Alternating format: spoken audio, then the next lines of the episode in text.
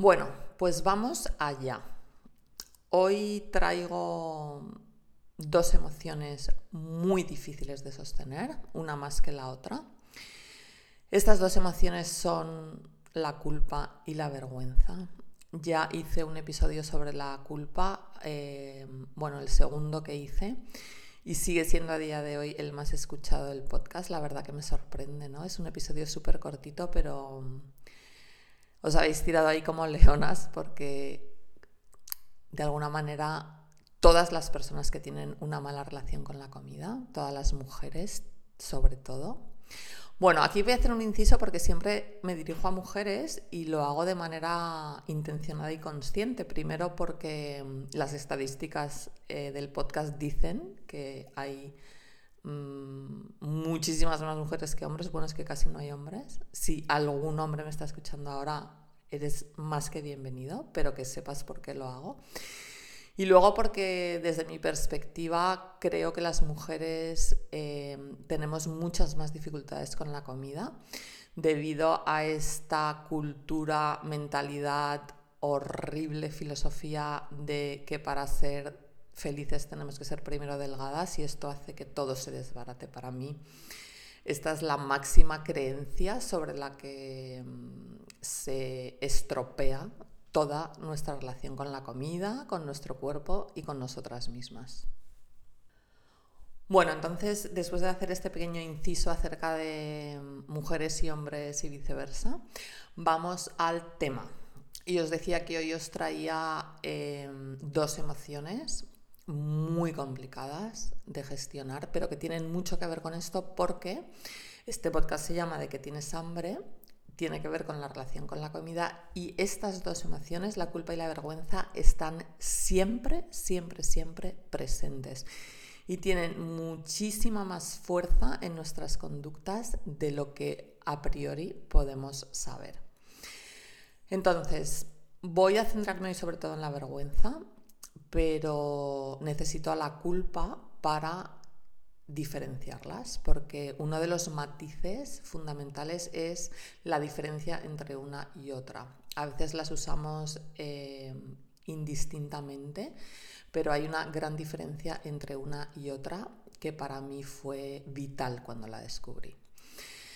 La culpa habla de nuestras acciones, de las cosas que hacemos, de los errores que cometemos y aunque efectivamente es una emoción muy difícil, esto que verse sobre lo que hacemos nos permite mirarla de frente, nos permite mirarla a los ojos porque lo que hacemos podemos de alguna manera cambiarlo. Entonces es una conducta, o sea, es una emoción que aunque difícil, nos puede ayudar a cambiar.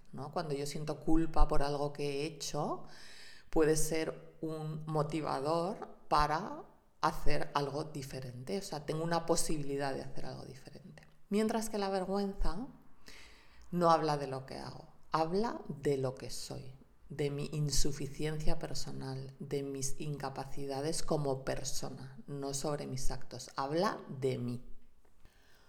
Bueno, y una vez hecha esta distinción, voy a dejar la culpa aparte y voy a centrarme en la vergüenza.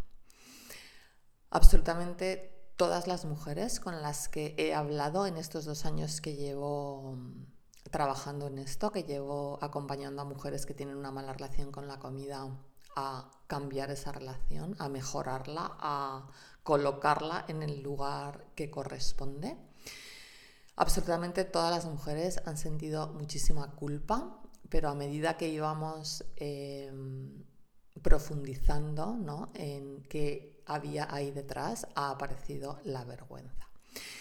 ¿Cómo llegamos a la vergüenza? Bueno, pues normalmente a través del perfeccionismo. El perfeccionismo es la estrategia que nuestro ego utiliza para tratar de em, paliar o de disminuir o de tapar la vergüenza. Yo siempre pongo un ejemplo con respecto a la vergüenza y es esas películas ¿no? que a veces ponen después de comer en la hora de la siesta en la tele que el argumento es que hay un señor malísimo que tiene secuestrado en el sótano de su casa desde hace años a una pobre niña y esa pobre niña somos nosotras y el secuestrador también somos nosotras, son como partes de nosotras. Entonces ese secuestrador cuando alguien viene a casa, ¿no? Es como que tiene que hacer que todo es perfecto, ¿no? Que su casa es perfecta, que su relación con su mujer es perfecta con sus hijos, o sea, tiene que hacer cosas que eviten cualquier idea de que eso está en el sótano, ¿no? De que esa niña está en el sótano. Entonces, sobre todo cuando llega la policía, eh, como que les recibe como con una sonrisa. ¿Quieren ustedes un café? Pasen, por favor. Claro, pónganse cómodos, les saca la tarta de zanahoria, ¿no? Es como que, bueno, que necesita eh, compensar eso. ¿no? Entonces, por si, si por algún casual los policías empiezan a andar eh, por la casa y pasan por delante de esa puerta, ¿no? como ahí él sube el volumen, ¿no? como que eh, ahí se hace más simpático, ¿no? No vayan a, ser, no vayan a, preguntar que a dónde lleva esta puerta, ¿no? Entonces, bueno, pues este es un poco el símil, ¿no? De nosotras mismas tenemos ahí en el sótano a una parte de nosotras que está gritando, queriendo salir, pero nosotras hemos decidido que no, porque esa parte de nosotras es defectuosa y por lo tanto nadie, nadie, nadie puede descubrirla. Como os decía, el mecanismo para compensar la vergüenza no puede ser otro que el perfeccionismo si tengo partes tan defectuosas de mí misma guardadas en un sótano, pues tengo que potenciar otras partes de mí para eh, balancear o para igualar mi persona, ¿no? Es como que si aquí tengo muchísima sombra, pues tengo que buscar mucha luz en otro sitio. Este perfeccionismo no es más que un mecanismo de protección del ego. El ego cuando se siente amenazado busca maneras de mm, protegernos y esta es una de ellas. ¿no? Es como que te siento tan pequeña en esta parte de tu vida que voy a hacer otra grande para compensarlo. Pero de lo que nos tenemos que dar cuenta es que esta parte grande que está inflando artificialmente nuestro ego, no es verdad. No es verdad. Y nos supone muchísimo esfuerzo mantenerla, porque implica obligatoriamente tener que desconectarnos de nosotras mismas. ¿no? Si tu personaje al final se convierte en algo más importante que tú, no te queda más remedio que alimentarlo y actuar en consecuencia a sus demandas. Entonces debemos de darnos cuenta de cómo funciona este mecanismo. Yo me acuerdo una vez en un curso que hice de Enneagrama, tampoco hace tanto porque yo este descubrimiento de la vergüenza es bastante reciente en mi vida. Para mí ha sido como destapar una, bueno, como una especie de pozo o de cloaca que yo tenía ahí lleno de porquería y que era como que no era consciente del daño que me estaba haciendo ¿no? en la superficie. Pensaba que lo tenía ahí como controlado y no, no me daba cuenta de, del efecto que estaba causando cada día en mí. Entonces me acuerdo en un curso que hice hace como cuatro o cinco años de Enneagrama. El Enneagrama es una herramienta que mm, habla sobre nueve tipos de personalidad. Y bueno, pues había dinámicas, cada uno salía ¿no? a, hacer ejercicios y me acuerdo de uno de los ejercicios que yo salí, ¿no? Y entonces era como, le preguntaba al resto de mis compañeros, ¿qué ves? ¿no? Y entonces pues cada uno decía pues seguridad, em, mm, firmeza, bueno, todo relacionado con mi personaje y de repente dice una de las chicas que había allí, yo veo inseguridad. Bueno, no sabéis lo que pasó en ese momento, o sea, una parte de mí, o sea, como que mi ego se revolvió y quiso ir a matarla, o sea, fue uno de esos momentos de tierra trágame y luego de repente permití que esa niña del sótano hablara y de repente dijo, gracias por verme, ¿no? O sea, gracias por verme. O sea, llevo toda la vida gritando que alguien me vea y tú me acabas de ver. Entonces de repente como que cambió totalmente, ¿no? Mi visión de ese momento, ¿no? Cuando conseguí como trascender al ego y entrar, ¿no? Escuchar a esa niña Y dije, joder, por fin alguien ve esta parte de mí, ¿no? Estaba deseando que alguien la viera, ¿no? Es como que mm, ese policía de repente dijo, oye, aparte sé que voy a quiero saber qué hay detrás de esta puerta, ¿no? Y, es como que mi ego se resistió, pero la verdad es que liberó a esa parte de mí insegura, que claro que somos inseguras, ser inseguro es parte del ser humano, o sea, estamos en un planeta dando vueltas a millones de, velocidad, ¿cómo no vamos a estar inseguros? Pues claro que lo estamos, es parte de la vida, ¿no? Entonces yo en ese momento fue como un de estos momentos ajá de la vida y dije, joder, pero si es que todo esto que yo llevo toda la vida guardando es lo que tengo que sacar a la luz.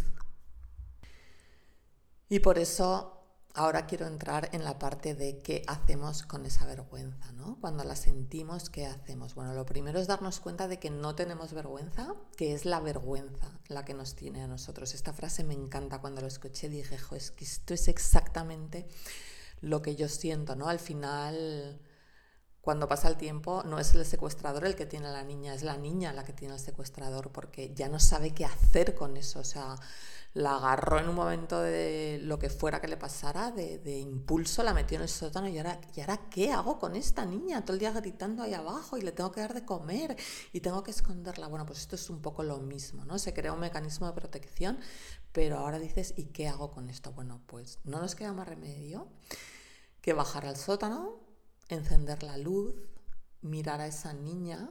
Al principio nos costará, al principio no sabremos cómo relacionarnos con ella, apagaremos la luz y volveremos a subir, otro día bajaremos, limpiaremos un poquito, ¿no? Organizaremos los armarios, tiraremos cosas, hasta que un día podamos mirarla a los ojos y darle un abrazo, porque es lo que esa niña que lleva tantos años en el sótano metida está realmente necesitando. Bueno, pues con esto voy a terminar. Creo que hay poco más que decir. No es un trabajo fácil el de bajar al sótano y encender la luz. Es un sitio que lleva muchos años oscuro y por lo tanto al principio nos ciega, ¿no? No sabemos qué hay ahí exactamente. Pero poco a poco podemos empezar a hacerlo. Una manera de hacerlo maravillosa es hablar de las cosas que nos dan vergüenza hablar con gente cercana a nosotras, gente que no nos juzga.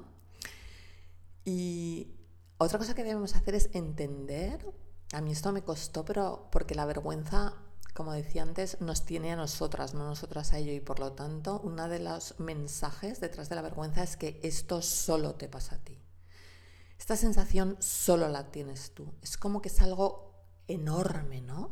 Es como que es imposible que nadie más piense esto, sienta esto, haga esto, ¿no? Eh, sea esto, ¿no? Entonces, darnos cuenta de que todo de lo que nosotros tenemos vergüenza la tienen el resto de los seres humanos, o sea, cada uno de nosotros tiene una niña o un niño secuestrado en un sótano. Y eso debemos de saberlo. Entonces, empezar a hablar de nuestra vergüenza con personas de confianza o con un terapeuta o con alguien que nos reciba esa información sin juicio, ¿no? Es maravilloso porque es un soplo de aire fresco para ese sótano, es una primera manera de aproximarse. Así que, no sé, os animo a que por lo menos empecéis a quitarle el pestillo al sótano, o sea, que deis un primer paso para poder bajar y ventilar y darle luz y abrazar a esas partes de vosotros que están ahí encerradas desde hace mucho tiempo.